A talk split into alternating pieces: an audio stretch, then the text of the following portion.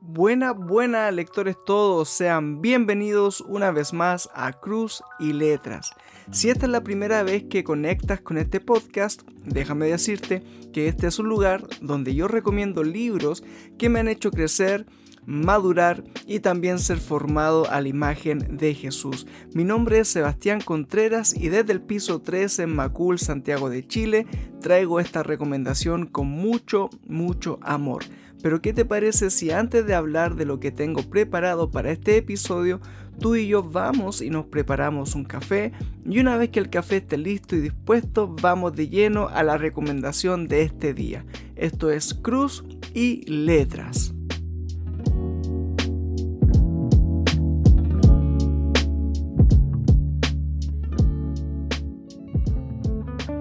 Sé que estuve un tanto alejado de los micrófonos para grabar podcast y em, desde lo profundo de mi corazón te pido disculpas por todo el tiempo que usted tuvo que esperar para que una nueva temporada de Cruz y Letras pudiera salir al aire.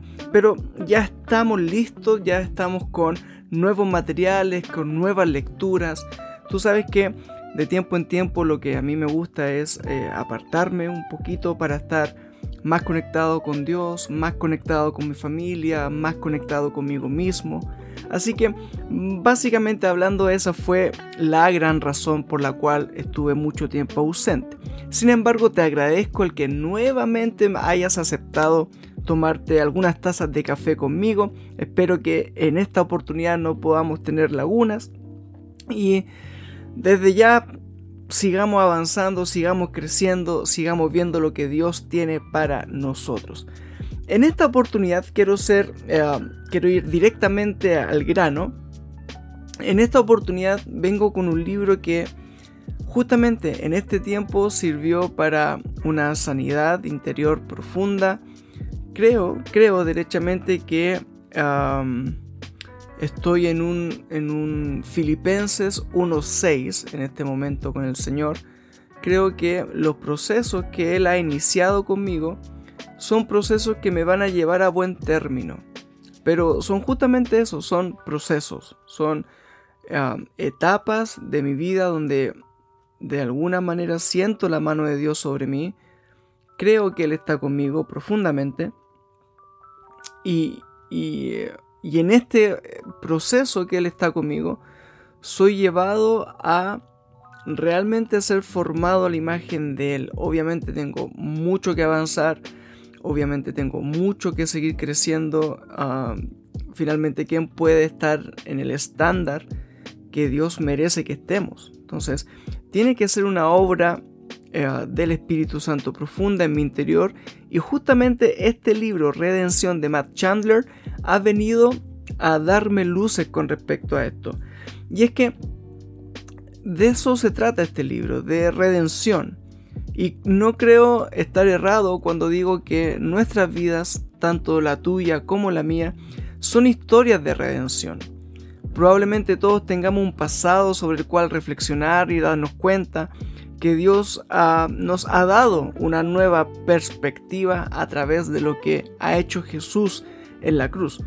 No obstante, creo, creo, y este es un gran no obstante, de tiempo en tiempo la realidad golpea nuestra vida, ah, viene sobre nosotros con fuerza, y, y, en nuestra experiencia con Dios, a medida que vamos avanzando en nuestra experiencia con Dios, nos damos cuenta de que necesitamos ser renovados. Quiero, quiero irme con mucho cuidado con esta expresión. Necesitamos ser renovados en la necesidad del perdón, en la necesidad de una restauración en función de los nuevos pactos que ha hecho Dios con nosotros. Y ojo, no quiero que me malinterpreten porque nos podemos ir por otro lado. No estoy diciendo que Dios deba hacer nuevos pactos con nosotros, sino que todo lo contrario, nosotros somos los que necesitamos una nueva perspectiva constante de lo que Dios ya ha hecho con nosotros. Espero que lo que esté diciendo ahora tenga un poco de sentido. Y es que hoy día en la noche, por ejemplo, hoy día cuando tú y yo nos vayamos a acostar, la realidad máxima va a ser que tú y yo hemos pecado. Así de simple. Que tú y yo, en, en alguna medida distinta, ¿cierto? Pero que tú y yo hemos cometido pecado. Y en ese que hemos cometido pecado, necesitamos nuevamente, como cada día, ser renovado en el perdón de Dios. A eso me refiero con nuevas perspectivas. Es esta nueva renovación, perdón la redundancia ahí, una renovación de lo que nosotros entendemos de lo que Dios ya ha hecho. No es que Dios tenga que hacer algo nuevo, sino que nosotros somos los que necesitamos nuevamente empaparnos de esto que Dios ya ha hecho. Y este es el tema que nos trae Matt Chandler en su libro Redención.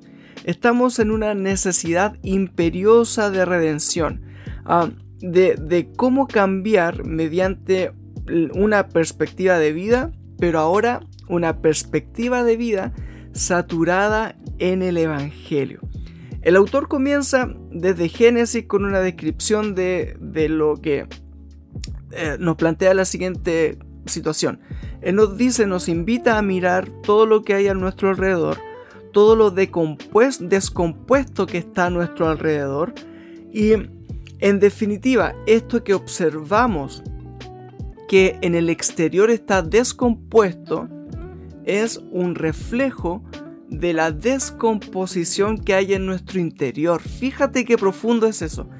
Que mirando todo lo que está mal, todo lo que está errado, todo lo que ah, necesita ser arreglado en el exterior de nuestra vida, es simplemente un reflejo de lo que está ocurriendo en nuestro interior.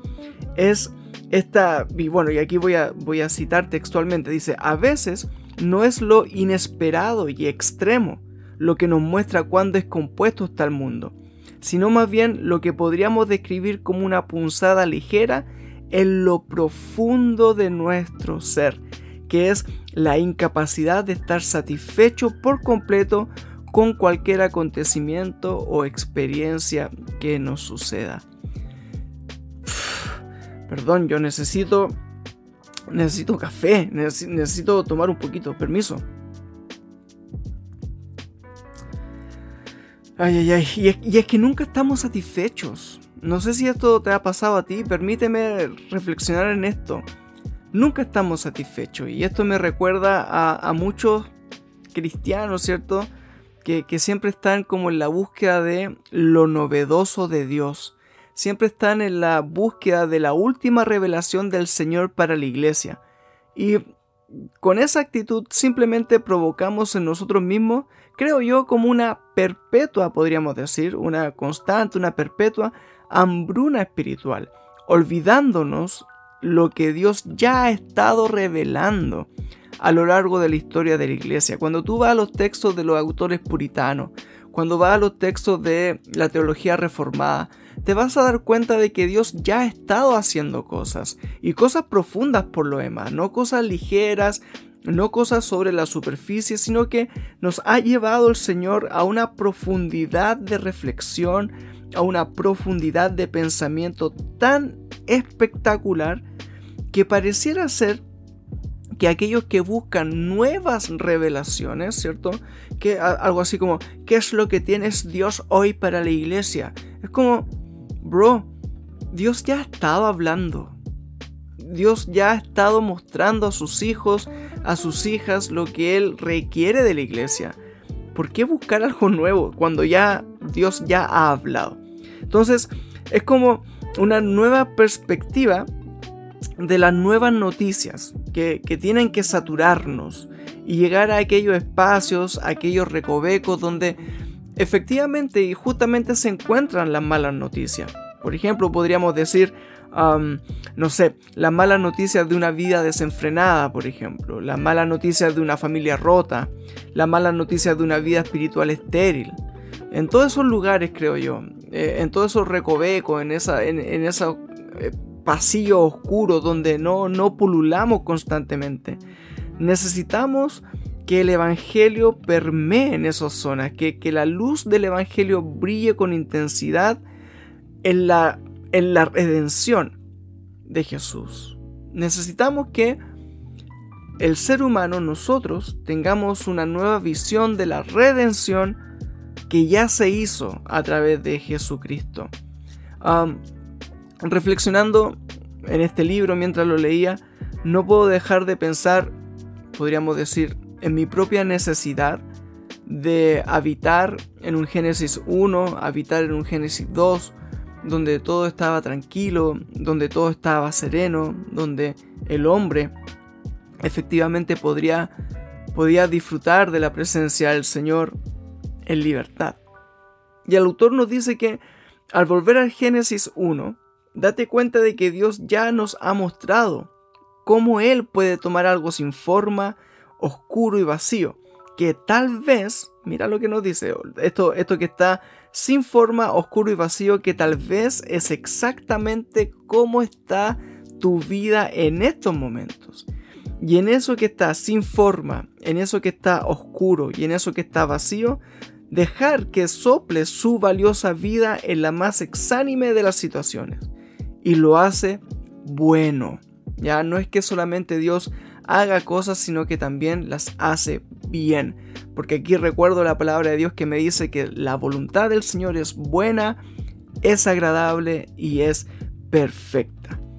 ¿Por qué creo que debería, debería leer este libro? Mira, yo creo que si tú estás en un proceso de cambios internos que sean coherentes con una vida espiritual según lo relata la palabra de Dios, creo, creo entonces que tu deber es impregnarte de lo que Matt Chandler tiene en este libro. El, secreto, entre comillas secreto, si es que se me permite la expresión. Pero el secreto, si es que hubiese alguno, es simplemente aperturarse a que el Evangelio desafíe todas las áreas de nuestra vida. No algunas áreas solamente, sino que todas las áreas de nuestra vida, nuestro cotidiano, nuestro día a día. Y esto fue súper relevante para mi propio crecimiento, puesto que ah, yo me... perdón, la voz ahí se me quiebra un poco.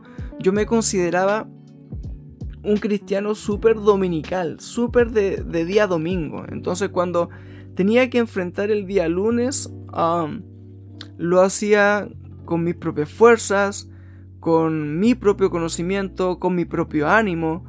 Y, lo que había ocurrido el día domingo quedaba justamente en eso, en el día domingo y nada más. Como que lo que había ocurrido el día domingo no, no continuaba para mí el día lunes y, menos durante, durante la semana.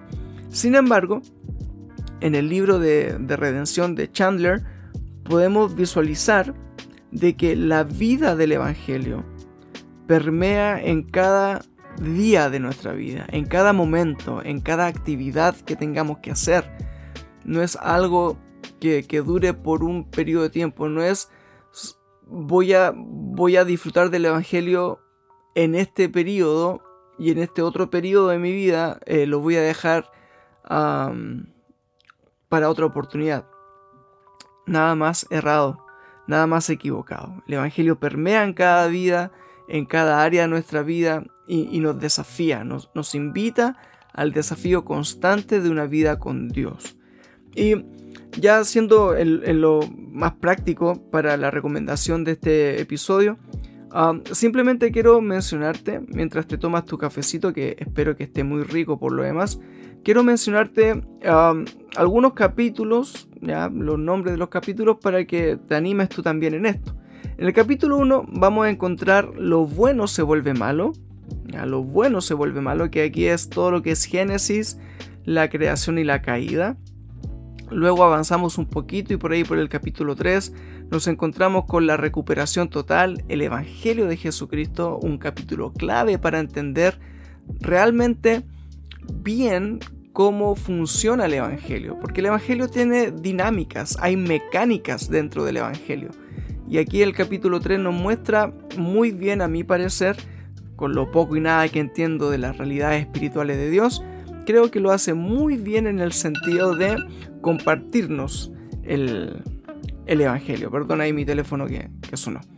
en el capítulo 5 nos encontramos con los beneficios de creer, la justificación y la adopción. Ah, y aquí yo te quiero preguntar, ¿te sientes parte de la familia de Dios? ¿Te sientes hijo de Dios? Es súper importante esa pregunta. Porque si te sientes hijo, si te sientes hija amada de Dios, toda tu perspectiva va en función de eso. Tú miras la vida desde la familia de Dios. Tú te mueves dentro de los parámetros de la familia de Dios. Tú hablas según lo hacen los hijos de Dios. Entonces es importantísimo entender el plan de adopción que, el Dios Padre tiene a través de Jesús. capítulo 8 ya estamos avanzando. Dios es grande, Dios es bueno. La lucha contra el temor y la ansiedad, que son palabras que han estado pululando en nuestra boca por más tiempo de lo que esperábamos y con mucha mayor intensidad, sobre todo en estos tiempos post pandémicos, todo lo que es el afán, todo lo que es la ansiedad, el temor, las crisis de sueño, las crisis existenciales, ¿cierto? Las crisis de identidad, todo eso viene aquí en el capítulo 8 y nos ayuda a recuperar nuestro Génesis 1, nuestro Génesis 2. Capítulo 10 encontramos vete en paz, hermoso, porque aquí habla de dos palabras claves que son la reconciliación y la enmienda, que, son conceptos que, al menos a mí me han sanado. Esto de, de realmente estar reconciliado con Dios, lo cual me lleva también a una reconciliación con mi comunidad de fe, lo cual me lleva a una reconciliación conmigo mismo. Mira qué importante. Una reconciliación con Dios, con mi comunidad y conmigo mismo. Increíble. Y también la enmienda, porque no es cosa de perdonar así como así, ¿cierto? Desde esta vereda del, del cielo, desde este lado del cielo, no solamente tenemos que caminar en perdón, sino que también tenemos que caminar en restauración. Y la restauración tiene mucho que ver con la enmienda, de cómo voy a enmendar el daño que he provocado con mi pecado cómo lo voy a hacer, cuáles son las estrategias, qué es lo que Dios quiere que yo haga, etcétera, etcétera. Y en el capítulo 12 tenemos buscadores de placer, cómo eh, perseverar en la búsqueda del gozo, cuál ha sido un capítulo muy lindo para mí, porque ah, si yo tengo temas, es justamente con el gozo, no es que ande, por favor, ya, no es que ande amargado por la vida, pero, pero tampoco se trata de que ande oh, siempre gozoso, siempre arriba. Lucho con eso, lucho con mis emociones, sin embargo el Evangelio también me desafía a que en medio del dolor, en medio de la situación difícil, en medio de la adversidad, en medio de ah, el rechazo, podríamos decir, el Evangelio me trae esperanza, el Evangelio me trae luz, me trae vida, me trae alimento, me trae agua y de esa manera, a pesar de todo lo que está ocurriendo a mi alrededor y lo que está ocurriendo en mi interior también, a pesar de eso, puedo encontrar el gozo en mi Señor. Porque mi alegría, nuestra alegría, o, la alegría, mejor dicho, de los hijos del Señor, mi alegría, nuestra alegría, se encuentra anclada en la persona de Jesucristo el Señor. Y todo esto me lo ha enseñado este libro de Matt Chandler. Todo esto he podido sanar, recuperar a través de la lectura de este libro. Por eso yo te lo quiero recomendar porque es un libro hermoso, es un libro precioso que creo que debes leer. Y, no solamente leer, sino que hablarlo, comentarlo y regalárselo a otros también, ¿por qué no? Así que básicamente hablando, eso fue la recomendación de redención de Matt Chandler. Lo puedes encontrar, tú sabes dónde, CLC, ¿cierto? Eh, que nuestra tienda de cabecera también está, creo, creo, creo, aunque parece que me equivoco, pero si, si, se lo pides al tío Sabio Literatura, creo que también lo vas a poder encontrar. en páginas también de, de, Instagram, por ejemplo, Neuma Literatura. Eh, bueno, ahora se me escapan los nombres, quizás para la otra voy a tener los nombres apuntados, pero hay muchas páginas de librerías cristianas donde yo creo que podrías encontrarlo. Sin embargo, en lo personal, esto yo lo encontré en la CLC, a un precio aproximadamente de 10 mil pesos, podríamos decir, 20 dólares, por ahí un poquito más. así que te animo para que tú también lo puedas conseguir. Esta fue la recomendación de Redención de Matt Chandler. Espero que te guste y espero que te sirva de la misma manera que me sirvió a mí.